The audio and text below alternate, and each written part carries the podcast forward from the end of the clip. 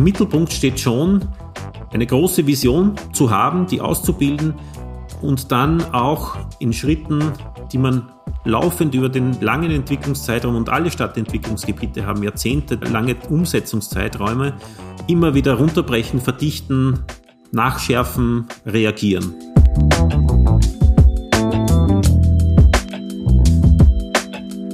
Hallo und ein herzliches Willkommen zu einer weiteren Folge unseres Podcasts Hallo Hamburg Stadt neu bauen. Ich bin Karin Pein und leite die IBA Hamburg und heute begrüße ich Lukas Lang von der Seestadt Aspern in Wien. Hallo Herr Lang, schön, dass Sie da sind. Ja, hallo und Servus aus Wien. Dankeschön für die Einladung. Wir freuen uns. Zu Beginn möchte ich Ihnen heute unseren Gast kurz vorstellen. Lukas Lang ist Projektmanager für urbane Planung und Mobilität bei der Wien 3420 Aspern Development AG. Eines der größten Stadtentwicklungsgebiete in Europa, das auch tatsächlich häufig hier in Hamburg diskutiert wird. Sie würden sich wundern, wie viele Bezirkspolitiker doch wirklich einen guten Überblick über ihr Entwicklungsprojekt haben oder es sogar schon selber besichtigt haben. Und tatsächlich gibt es ja auch schon seit einigen Jahren regen fachlichen Austausch zwischen der Seestadt Aspern und vielen Akteuren der Hamburger Stadtentwicklung und Planung. Und Hamburg und Wien lernen tatsächlich auch gerne voneinander. Können Sie vielleicht einmal unseren Hörerinnen und Hörern die Seestadt Aspern anhand von ein paar Zahlen vorstellen? Ja, Sie haben schon gesagt, die Seestadt ist eins von Wiens größten Stadtentwicklungsgebieten, aber auch in Europa eins der größten. Was heißt das jetzt in Zahlen? 240 Hektar Gesamtfläche. Wenn man die 40 Hektar Grünzüge, die sich äh, im Osten und im Westen befindet, dann kommt man sozusagen auf eigentliche 200 Hektar Projektfläche. Davon sind ungefähr 100 Hektar, also die Hälfte Bauland, die andere Hälfte Freiraum, das heißt Parkanlagen, Straßen und Plätze. Ähm, insgesamt sollen in der Seestadt mal mehr als 25.000 Bewohnerinnen und Bewohner wohnen und äh, weitere 20.000 Arbeitsplätze entstehen. Geplant ist es über einen sehr, sehr langen Zeitraum. Wir haben derzeit so ungefähr 10.000 Einwohner, die in der Seestadt wohnen. Die ersten eingezogen sind im September 2014. Äh, das heißt jetzt äh, innerhalb von nicht ganz acht Jahren ungefähr 10.000 Einwohner. Das heißt, wir sind ungefähr bei der Hälfte derzeit. Wollte ich gerade sagen, dann haben Sie ja bald Bergfest. Ja, mit der Masterplanung der Seestadt haben Sie auch tatsächlich eine Definition von Werten und Zielen erarbeitet. Sie sprechen von einem Qualitätsversprechen, das äh, über große Leitlinien definiert wird. Könnten Sie einmal drei beispielhafte Qualitätsversprechen darstellen und uns kurz erläutern? Ja, also es ist wirklich geplant, dort einen multifunktionalen urbanen Stadtteil zu entwickeln, der wirklich sehr vielfältig ist, also von hochwertigen Wohnen, angefangen über Büros und natürlich auch äh, all das, was zu Forschung, Entwicklung, Kultur, Freizeitangebote, also eigentlich alles das, was man sich von einer, von einer dichten Stadt erwartet, ähm, soll dort stattfinden. Also Urbanität wäre das erste Qualitätsversprechen. Das zweite eine Stadt für das 21. Jahrhundert, das heißt eine modern geplante Stadt mit all den Themen der Nachhaltigkeit, der Ressourcenschonung.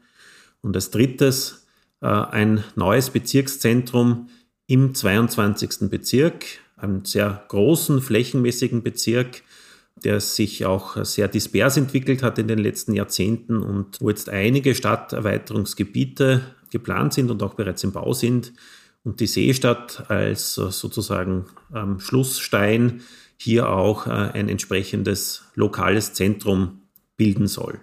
Also es bezieht sich auf die raumordnerische Versorgungsfunktion dieser Zentrencharakter? Ja, genau. Also die Stadt Wien hat sich zum Ziel gesetzt, hier eine polyzentrale Struktur zu entwickeln. Es ist derzeit sehr viel auf die Innenstadt konzentriert, natürlich touristisch, aber auch von den Bürostandorten von den öffentlichen Einrichtungen. Und hier will man sich auch breiter sozusagen hier mehrere Bezirkszentren, die schon bestehen, stärken und auch einige neue entwickeln. Und da gehört die Seestadt dazu. Das heißt, sie soll auch für die Umgebung, Einkaufsstandort, Bildungsstandort, Standort für öffentliche Einrichtungen, für Kultur, für Freizeit und so weiter sein. Mhm. Vielleicht können wir im, im Laufe des Gesprächs ja mal ein bisschen evaluieren, wenn Sie jetzt fast Halbzeit haben, wie sich eigentlich jetzt diese Qualitätsversprechen und Leitbilder eigentlich in, in der Realisierungsphase dann auch verfestigen. Aber zunächst wollten wir noch einmal zurück zu den, zu den Anfängen der Seestadt Asper gehen, denn da ist uns schon aufgefallen, dass sie ja sehr früh, also schon lange vor Baubeginn mit der Öffentlichkeitsarbeit und auch der, der Standortbildung äh, gestartet sind, um die Stadtentwicklung auch in einer sehr frühen Phase erfahrbar und auch sichtbar zu machen. Vielleicht könnten Sie davon einmal berichten? Was haben Sie da schon getrieben, bevor überhaupt was sichtbar wurde?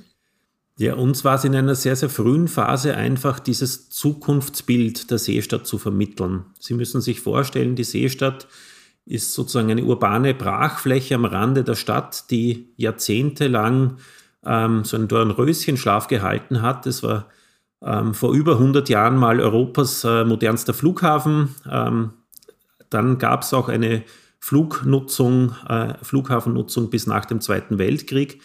Dann äh, fiel das Gelände irgendwie unter den Röschenschlaf. Es war nur irgendwie von den unmittelbaren Anrainern bekannt als Ort, wo man mit den Hunden spazieren geht. Aber es gab sozusagen, es war nicht im mentalen Gedächtnis der Wienerinnen und Wiener verankert. Deswegen war eine erste Maßnahme, dass man hier eben, ja, man kann sagen, ein Branding schafft für einen neuen Stadtteil. Das war damals noch sehr ungewöhnlich. Das war so um 2007, 2008 herum. Und man hat eine Marke entwickelt, eben vom Flugfeld zur Seestadt Aspern. Hier hat man eben versucht, durch verschiedene kulturelle Nutzungen äh, diesen Ort zu öffnen äh, und in dieser mentalen Landkarte im Gedächtnis der Wienerinnen und Wiener zu verankern, äh, indem man hier eben sehr früh ähm, einerseits kulturelle äh, Veranstaltungen hingebracht hat, vor allem sehr viel im Off-Bereich. Also da gab es dann Warten auf Godot zum Beispiel, also vom Ort her und von der Lage in dieser Einöde damals ziemlich passend. Ganz, ganz schräge Sachen haben da stattgefunden. Äh, ein Künstlerkollektiv unter der Leitung von Daniel Aschwanden, das ist ein Schweizer Performance-Künstler, der auch vor wenigen Monaten leider verstorben ist, hat hier diesen Ort wirklich sozusagen ins Gedächtnis eingeschrieben. Es war ein Schriftsteller da, der dort gewohnt hat und über den Ort auch geschrieben hat. Das war ein Aspekt. Und der zweite Aspekt war auch, dass man sich mit den, der Umgebung noch stärker äh, verbindet, dass man den Ort öffnet äh, für Veranstaltungen, an denen auch die Nachbarinnen und Nachbarn im Umfeld, die ja dort schon wohnen, auch eingeladen werden und sich auch mit der Transformation dieses Ortes auseinandersetzen konnten. Ja, das ist ein gutes Stichwort, die Nachbarinnen und Nachbarn. Wir erleben, dass wir bei vielen Projektentwicklungen erstmal in der Nachbarschaft auf Sorgen und Ängste treffen.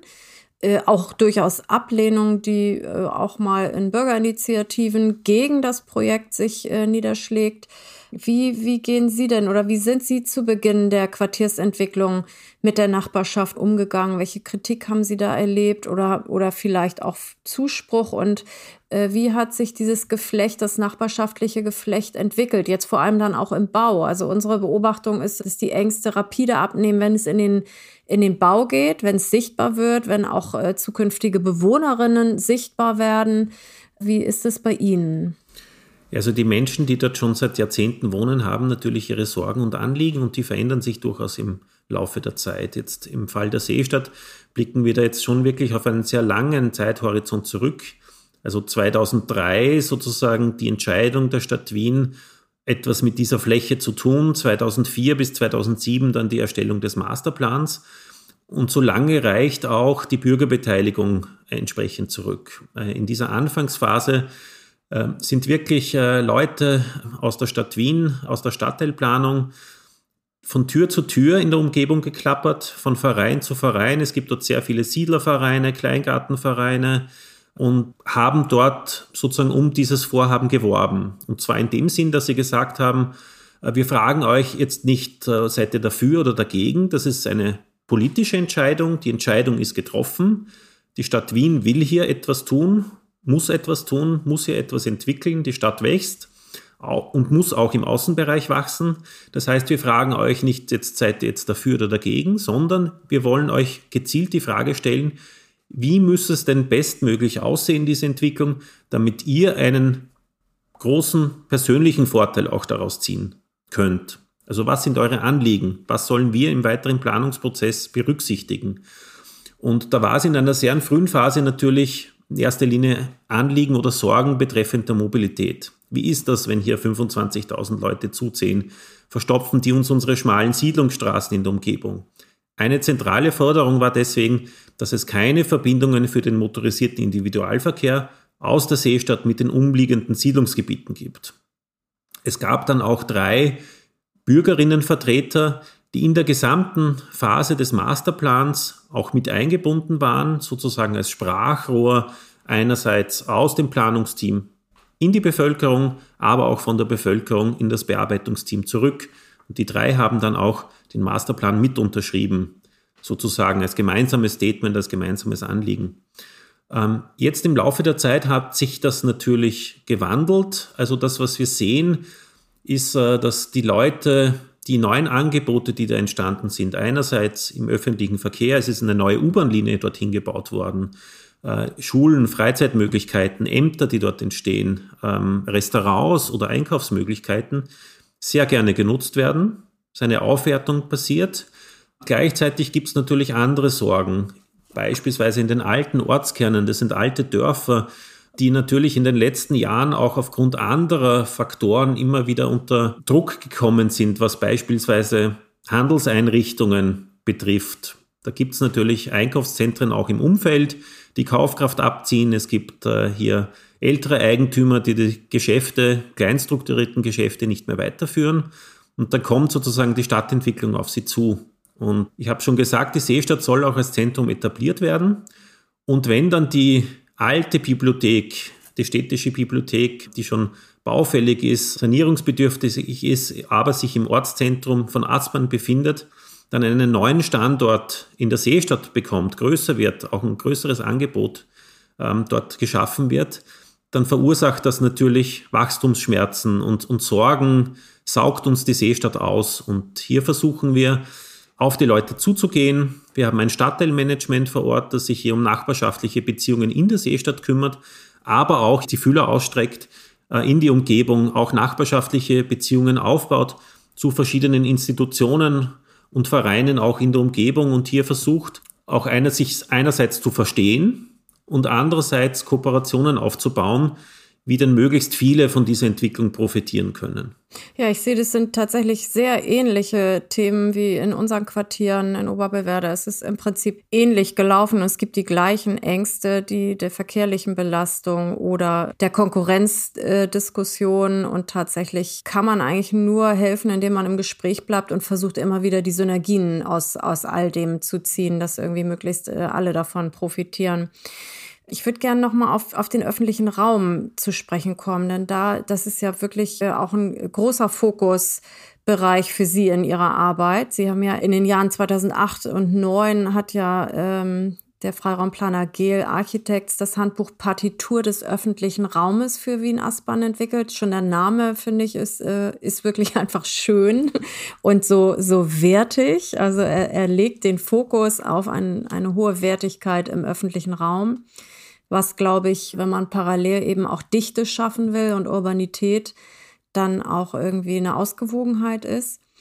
Und 2018 haben sie Herrn Gehl ja nochmal erneut in die Seestadt eingeladen und im Prinzip eine Evaluierung zur Nutzung des Handbuches vorgenommen, die sogenannten Lessons Learned. Also äh, das hat uns hier sehr beeindruckt, weil sie ja sehr selbstkritisch mit sich umgehen und dann diese Selbstkritik ja auch noch tatsächlich in einer ähm, Broschüre veröffentlicht haben, was wiederum gut ist für alle anderen. Wenn wir uns gegenseitig besuchen, gucken wir auch nicht nur darauf, was gut läuft, sondern wir gucken ja auch darauf, wo hat es eigentlich nicht so gut geklappt. Um, um zu gucken, an welchem Hebel müssen wir eigentlich drehen, um besser zu werden. Und deshalb finde ich, ist das wirklich ein, ein gutes Produkt und vielleicht Könnten Sie daraus noch mal ein bisschen berichten? Also die Evaluierung konzentriert sich ja eben auf die wichtigsten öffentlichen Räume und es wurde definiert, was gut funktioniert, was noch besser funktionieren könnte und eben auch, was die Leitlinien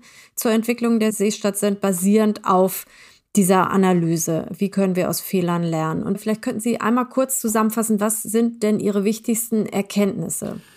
Vielleicht fange ich doch noch mal zuerst ähm, sozusagen beim Ursprungsdokument an von 2008. Nämlich, äh, was war die Idee dahinter, hinter dieser Partitur? Sie haben schon gesagt, äh, diesen klingenden Namen.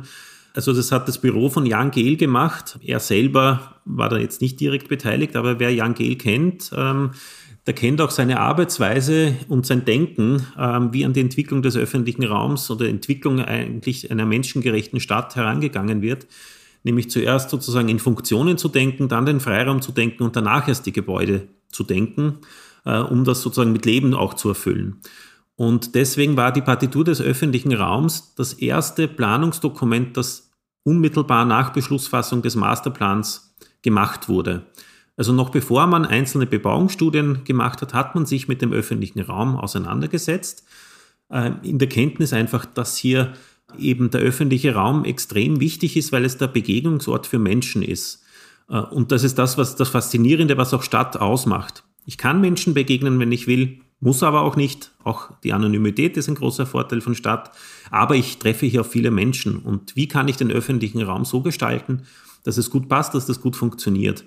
Und uns war klar, wir können jetzt nicht jede Straße, jeden Platz in der Seestadt mit demselben Maßstab behandeln oder mit derselben Funktion. Wir können nicht wie die Gießkanne Funktionen, Nutzungen verteilen, sondern wir müssen eine gezielte Programmierung machen. Und diese Partitur des öffentlichen Raums hat genau diese Programmierung vorgenommen. Sie hat sogenannte Seiten, also mit AI, die Seiten, die die Seestadt zum Klingen erbringen sollen, definiert in einer Programmierung. Da gibt es die rote Seite zum Beispiel, an der sich all die kommerziellen und kulturellen Aktivitäten in der Seestadt konzentrieren sollen, um so hier gemeinsam eine stärkere Wirkungskraft zu entfalten. Wir haben dann quasi zehn Jahre später ähm, Gel-Architekt nochmal eingeladen und gesagt, jetzt machen wir mal eine Zwischenevaluierung.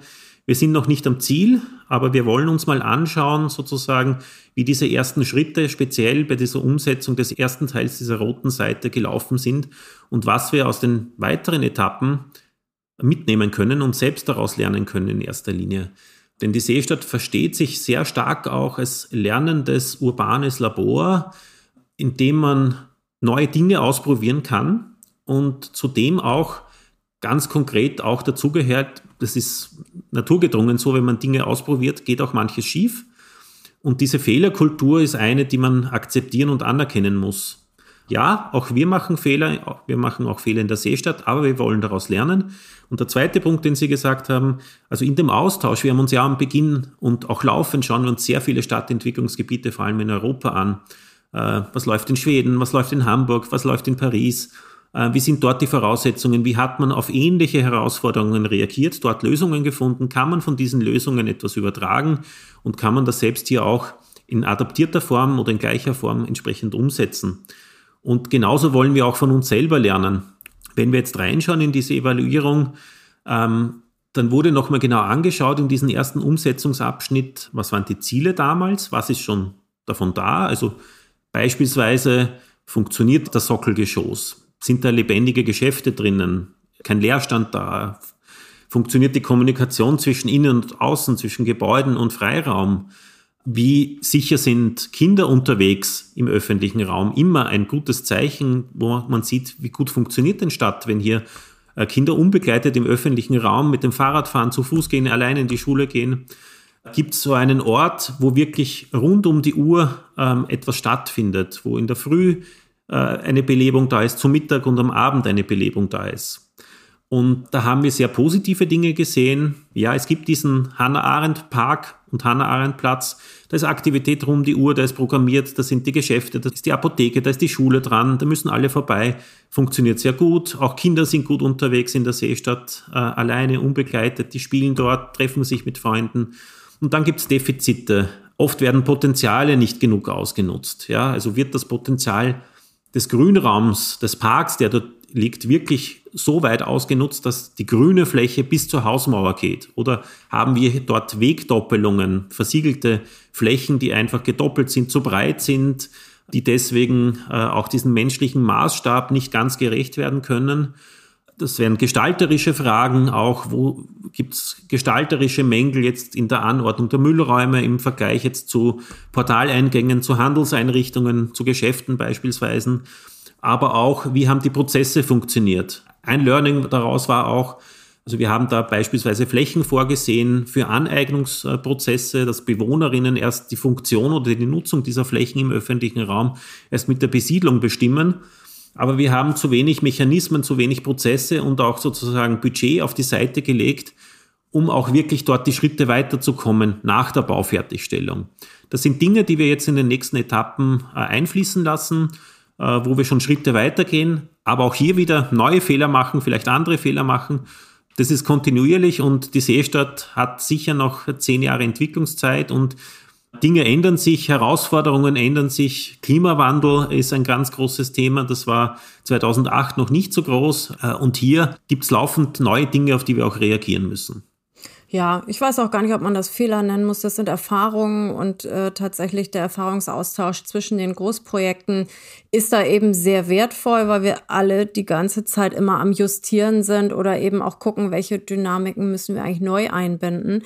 Vielleicht noch mal zu diesem Part die Frage aus aus dem, was Sie jetzt evaluiert haben. Einmal mit der Partitur des öffentlichen Raums, aber auch aus Ihrer dauerhaften äh, Evaluierung. Was würden Sie anderen großen Stadtentwicklungen dringend mit auf den Weg geben? Also gerade das Thema Urbanität interessiert uns. Der öffentliche Raum ist der Ort, wo Urbanität sichtbar wird oder eben auch stattfindet. Das ist ja nicht im privaten Raum. Und äh, was würden Sie sagen aus den zehn, zwölf Jahren, die Sie jetzt, glaube ich, schon dabei sind? Was würden Sie in einem neuen Projekt ganz am Anfang setzen und verfolgen? Ja, ich glaube, es ist schon wichtig, dass man sich am Anfang über die Ziele ganz klar wird. Also sozusagen das Big Picture muss man haben. Und das haben wir in der Seestadt schon sehr grob gehabt. Ähm, wie gesagt, die drei Faktoren, die Qualitätsversprechen, die ich genannt habe, sind sehr starke und wurden auch durch eine sehr starke Markenbildung eigentlich aufgeladen. Und natürlich das, was man versprochen hat, zu dem muss man auch stehen, das muss man auch einhalten. Jetzt rückblickend würde ich sagen, es ist noch notwendiger, das noch viel mehr und viel stärker in operationalisierbare Ziele hinunter und auch in Instrumente hinunterzubrechen. Deswegen machen wir auch gerade heuer, Stichwort Evaluierung, ein großes Evaluierungsprojekt quasi zur fast Halbzeit, wo wir uns nochmal gezielt anschauen, was haben wir uns jetzt im Detail an verschiedenen Orten vorgenommen, wie weit stehen wir und was wollen wir jetzt in der zweiten Hälfte der Umsetzung nochmal nachschärfen, nochmal nachziehen. Das ist ein Projekt, das derzeit läuft und äh, vielleicht beim nächsten Jahr, Ende des Jahres, können wir dann auch mehr darüber berichten. Ähm, aber im Mittelpunkt steht schon, eine große Vision zu haben, die auszubilden und dann auch in Schritten, die man laufend über den langen Entwicklungszeitraum und alle Stadtentwicklungsgebiete haben jahrzehntelange Umsetzungszeiträume, immer wieder runterbrechen, verdichten, nachschärfen, reagieren.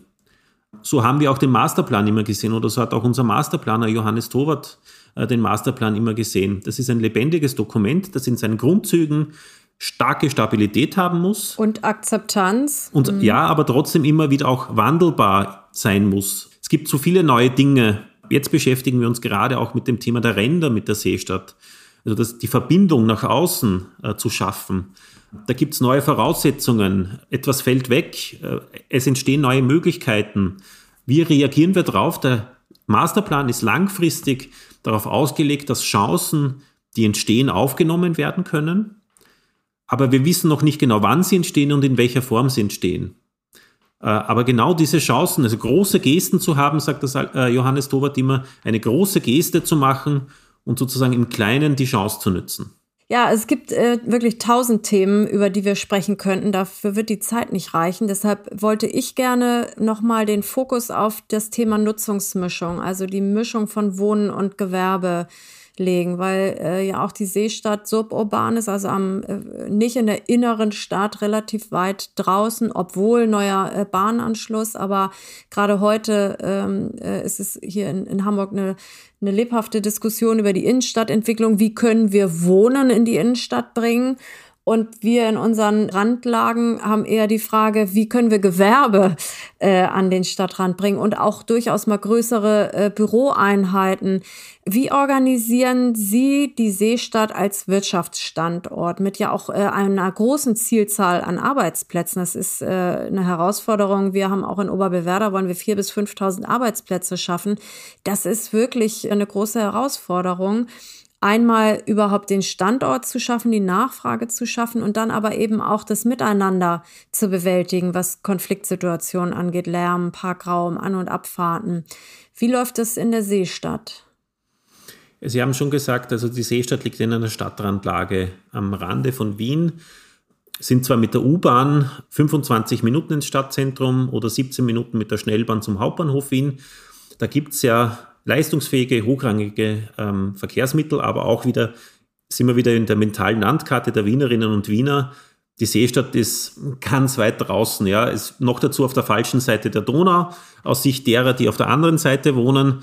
Da kommt auch diese Kopffrage noch dazu, die sie, glaube ich, jetzt aus Hamburg und mit Elbe durchaus, glaube ich, nachvollziehen können. Mhm. Deswegen war es vor 20 Jahren jetzt, als es die ersten Überlegungen gab, dieses Gebiet zu entwickeln, damals noch unverständlich für viele, Warum sollte dort jemand hinziehen? Mittlerweile merken wir, das ist völlig akzeptiert, es ist völlig normal, dass dort 10.000 Leute wohnen. Auch rundherum findet Stadtentwicklung statt. Es gibt zahlreiche andere Stadtentwicklungsgebiete im Umfeld. Also Wohnen ist kein Thema mehr.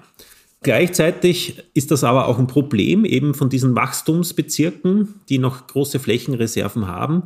Die haben jetzt schon einen Überhang an Wohnraum und ein Defizit an Arbeitsmöglichkeiten. Und das verursacht natürlich auch Probleme in der Mobilität. Mobilität, die über Donaubrücken sozusagen als Engstellen in andere Teile der Stadt muss. Ähm, und hier hat die Seestadt immer schon die Ambition verfolgt, eben hier ein Gleichgewicht oder zumindest eine Balance im Inneren zu schaffen und annähernd gleich viele Arbeitsplätze zu liefern, wie hier auch Menschen einmal wohnen werden. Und das war der eine Aspekt. Und der zweite Aspekt ist, auch, dass es eine der letzten Flächenreserven ist, wo auch Produktion in der Stadt stattfinden kann. Wir haben sehr wenig Flächenreserven in Wien, was wirklich produzierende Betriebe erlaubt, irgendwie hier auch, auch in der Stadt dauerhaft zu bleiben. Die Seestadt soll hier ein bestimmtes Angebot liefern. Das heißt, wir gehen einerseits, was Arbeitsplätze betrifft, wirklich in den gewerblichen Bereich hinein. Am Anfang sicher noch sehr viel stärker in die Produktion. Das, was wir auch erlebt haben, ist, dass Innovation, Forschung und Entwicklung immer gekoppelt ist mittlerweile, auch an Produktion und dass an jedem Produktionsstandort mindestens äh, in gleicher Größe sozusagen innerhalb eines Betriebs auch ein Entwicklungsstandort vorgesehen ist. Und es ist natürlich auch logisch, dass hier hochwertige Arbeitsplätze mit U-Bahn-Anschluss entstehen im Bereich äh, der Produktion, im Bereich des produzierenden Gewerbes. Und der zweite Aspekt, den haben Sie auch schon angesprochen, Bürostandorte ist sicher noch das schwierige Thema in der Seestadt aufgrund der Lage. Wir haben eine sehr hohe Konkurrenz natürlich mit anderen Standorten, die zentrumsnäher liegen. Was wir aber sehen, ist, äh, dass diese Vermischung von Wohnen und Arbeiten äh, ein sehr nachgefragtes Thema ist, also eher in kleinere Strukturen hinein. Da haben wir auch reagiert, indem wir den Masterplan nachgezogen haben. Unser Neues Quartier derzeit, auch übrigens ein Teil der derzeit laufenden internationalen Bauausstellung in Wien, äh, ist das Quartier am Seebogen. Da haben wir äh, 20 Prozent Nichtwohnnutzungen in diesem Quartier vorgesehen, um hier entsprechend auch kleinteilige Nutzungsmischung innerhalb des Gebäudes zu ermöglichen. Und da ist jetzt von kleinen Manufakturen, es gibt eine Nudelfabrik, die stellen Kärntner Kasnudel her, bis hin zum Kindergarten oder zu einem Gewerbehof, wo auch wirklich gestapelt kleinere Handwerksbetriebe in einem Gewerbehof in das Quartier direkt integriert sind. Und das ist auch unsere Strategie, also dass wir sehr viel stärker auch in diesen Bereich hineingehen, wirklich in die vertikale Nutzungsmischung auch innerhalb des Gebäudes, eben wie gesagt bis zu 20 Prozent Nichtwohnnutzungen auch im Wohnquartier zu haben. Die großen Bürostandorte braucht natürlich die Seestadt noch ein bisschen eine Entwicklung im Inneren, aber auch im Umfeld. Äh, und das ist sozusagen dann in der letzten Phase sind hier auch nochmal einige reine Bürohochhäuser oder dichtere Standorte vorgesehen. Können Sie sagen, wie weit Sie da in der Entwicklung sind? Sind Sie da auch schon beim Bergfest? Nein, also genau. Wenn wir sagen, 2022 haben wir ungefähr 10.000 Menschen, die in der Seestadt wohnen, dann sind wir jetzt ungefähr bei 4.000 Menschen, die dort arbeiten, aber es sind schon bereits mehr als 300 Unternehmen in der Seestadt verankert. Ja, also da haben wir noch ein bisschen Aufholbedarf, aber wie gesagt, das kommt auch oder war auch in der Entwicklungsabfolge immer ganz klar. Wir starten auch mit einem Wohnquartier Masterplan hieß es noch das gallische Dorf sozusagen und das sieht man auch in der Entwicklung. Also wir machen gerade diesen Sprung von einem sehr dörflichen oder kleinstädtischen Charakter hin zu einer Stadt, die auch größer wird, was auch wiederum von den bestehenden Seestädterinnen und Seestädter auch durchaus Zukunftsängste weckt. Also wird sich die Seestadt, wie wird sich die Seestadt verändern? Verlieren wir hier unsere gute Nachbarschaftsbeziehungen, wenn wir mehr Leute werden? Wird unser See zu klein? Das sind auch Fragen, die sich jetzt im Laufe der Entwicklung immer mehr stellen und wo wir versuchen auch eben durch das Stadtteilmanagement, durch Beteiligungsprozesse, durch Informationsprozesse auch die Leute teilhaben zu lassen an diesem Wachstumsprozess der Seestadt selbst. Ein Teil dieser Arbeitsplätze soll ja auch in den, in diesen, die Sockelzone, Sockelgeschoss nannten sie das, mhm. dass die Erdgeschosszone realisiert werden. Und das war ja für sie auch von Anfang an ein Hebel für das Entstehen städtischen Lebens. Und für den Handel haben Sie ja auch tatsächlich eine eigene gemanagte Einkaufsstraße eingeführt. Könnten Sie kurz die Idee, weil das ist immer wieder ein Thema hier in Hamburg, bei den neuen Quartieren ob wir nicht auch eine Gesellschaft gründen sollten, um im Prinzip die Erdgeschosszonen zu managen und äh, das Aufwachsen dieser Zonen zu steuern. Vielleicht können Sie noch mal erläutern, wie das bei Ihnen in der Seestadt Aspern läuft. Also das Funktionsprinzip ist zusammengefasst völlig einfach. Es ist ein Shoppingcenter, ein Einkaufszentrum, nur eben nicht in einem Gebäude, sondern in einem gesamten Straßenzug, der sich quer über die gesamte Seestadt erstreckt. Und wenn wir über die Hintergründe, warum machen wir das gehen, dann gibt es zwei Motive im Wesentlichen. Das erste ist, es fällt sehr schwer, in neuen Stadtentwicklungsgebieten die entsprechende Versorgung von Beginn an sicherzustellen. Restaurants, Handelsbetriebe trauen sich in einen so neuen Ort noch nicht hinein. Die sagen, ja, warten wir mal, bis da ein paar tausend Leute wohnen, dann wissen wir, wie der Standort funktioniert. Aber von Beginn an eine Nahversorgung zu haben, ist zumindest aus der Wiener Perspektive etwas, das man auch in Stadtentwicklungsgebieten, die vor der Seestadt waren, immer schwierig war auf den Boden zu bringen. Kann man zwar im Bebauungsplan vier Meter Sockelzone sozusagen verorten, aber wie bekommt man die Nutzung hinein? Wie bekommt man wirklich den Geschäftstreibenden hinein, der da hineingeht? Das ist das eine, also Versorgung für die Bewohnerinnen vor Beginn an. Und das zweite auch Sorge jetzt von denjenigen, die die Gebäude produzieren, also die Investoren, die Entwickler, ähm, die sagen, ja, ich krieg da niemanden, der mir hineingeht in diese Fläche. Das ist für mich nicht wirtschaftlich. Dem eine Sicherheit zu geben, dass er auch hier, äh, auch vom Tag Null an, hier eine Vermietung hat. Und deswegen, wie gesagt, machen wir das mit einem Partner auch, der aus dem Shopping- und Retail-Bereich kommt. Ähm, haben wir ein gemeinsames äh, Joint Venture gegründet, die Aspern Einkaufsstraßen GmbH. Wir verhalten uns wie ein Shopping-Center-Betreiber, das heißt, wir mieten einerseits zentral an, alle Geschäftsflächen, äh, werden von unserer Gesellschaft zentral angemietet und dann an die jeweiligen Nutzerinnen und Nutzer weitervermietet. Der Gebäudeentwickler hat Sicherheit, dass er zumindest mal für die ersten zwölf Jahre, so lang läuft dieses Modell, die ersten zwölf Jahre, äh, eine sichere Miete bekommt. Wir können äh, andererseits sicherstellen, dass wir einen entsprechenden Nutzungsmix haben, dass sich nicht alle auf die zugkräftigen Pferde stürzen, also nicht jeder auf den Supermarkt oder die Apotheke, die zahlungskräftig sind, sondern dass es auch die Friseurin oder den Friseur gibt äh, in dieser Einkaufsstraße oder das Blumengeschäft.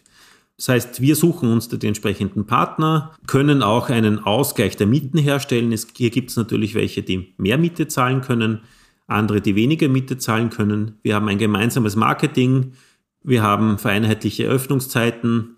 Ja, so wie man es auch aus dem Einkaufszentrum kennt. Und, und Sie verpflichten im Prinzip die Bauherren, die äh, ausgewählten Erdgeschosse herzustellen und an diese Gesellschaft zu vermieten. Und dann macht die Gesellschaft die Weitervermietung und stellt da den, den Mix dann sicher, ne? Genau so ist es. Mhm. Ja. Und würden Sie uns dieses Konzept auch für Oberbewerder oder für andere Standorte empfehlen? Funktioniert das gut?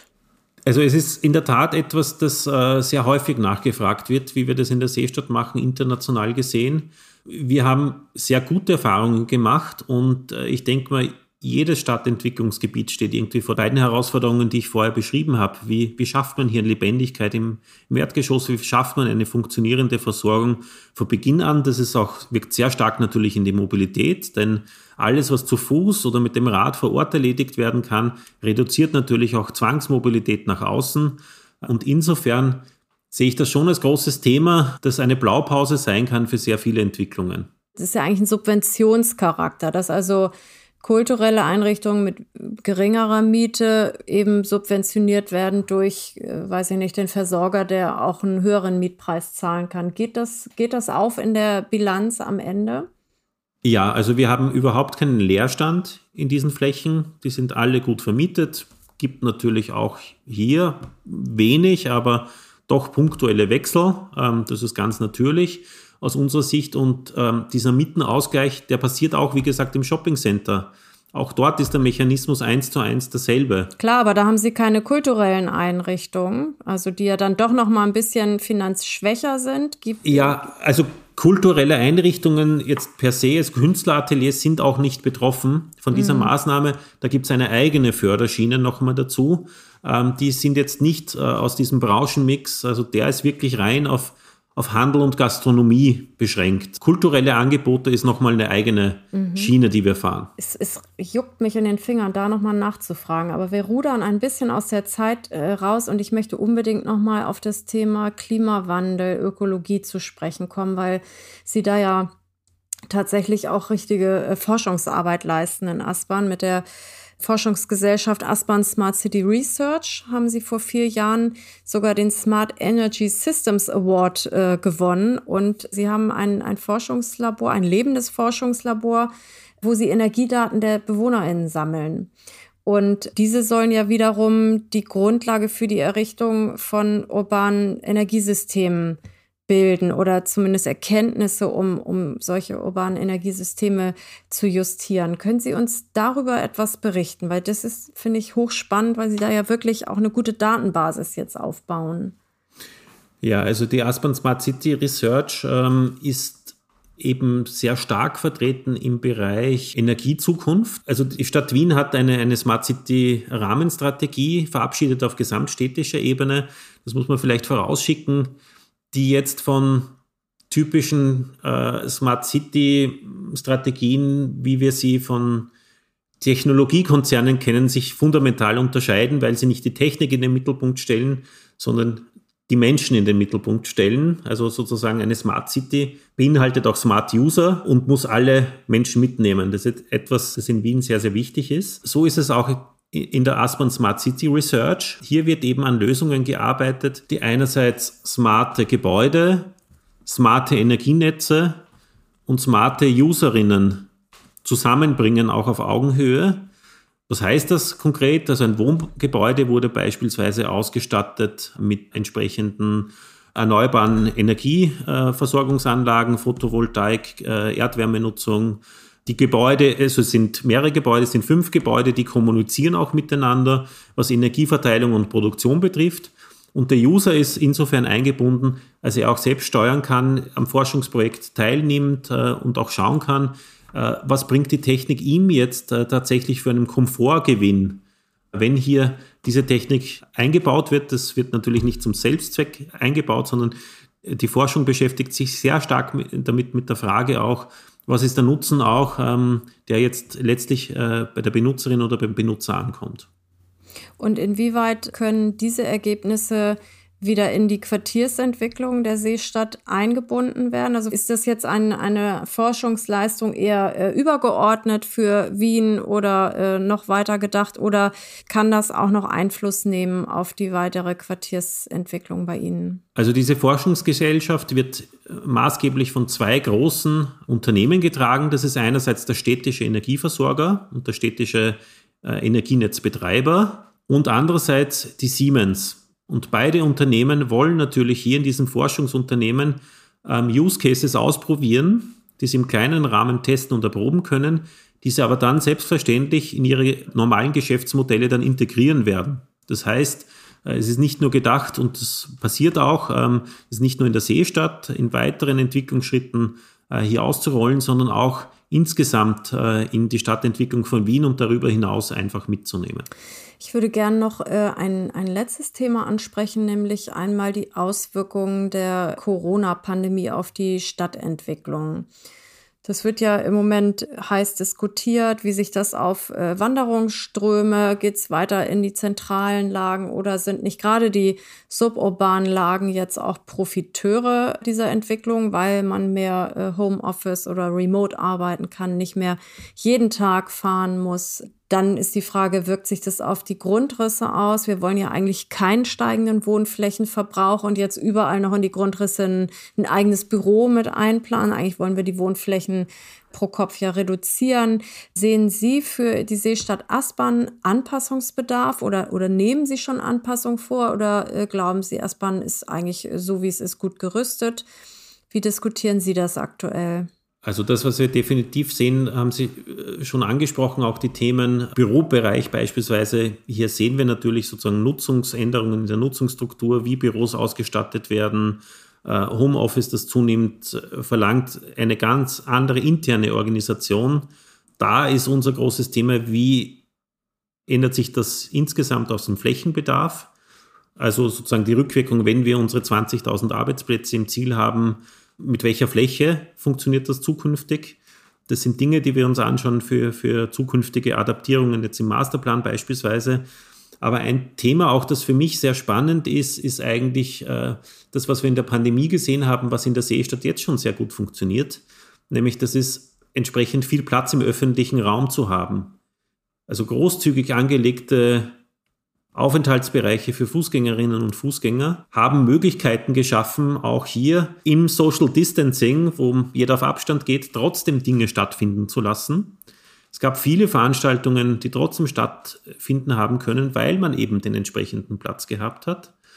Und auch wie individuell darauf reagiert wird. Mein Lieblingsbeispiel ist das der Ärztin, die im Zuge der Pandemie einen Wartegarten im Gehsteigsbereich eingerichtet hat Sie hat eine Bank rausgestellt, hat den Bereich begrünt äh, mit entsprechenden äh, Beeten rundherum und die Leute konnten da eigentlich draußen im Freien warten auf ihren, auf ihren Arzttermin. Und das zeigt einfach auch diese Großzügigkeit, auch im öffentlichen Raum, schafft hier viele, viele neue Möglichkeiten. Vielleicht ein Aspekt, der sonst in der ganzen Diskussion und den Herausforderungen, was die Pandemie betrifft, oft auch untergeht oder nicht beleuchtet wird. Mhm.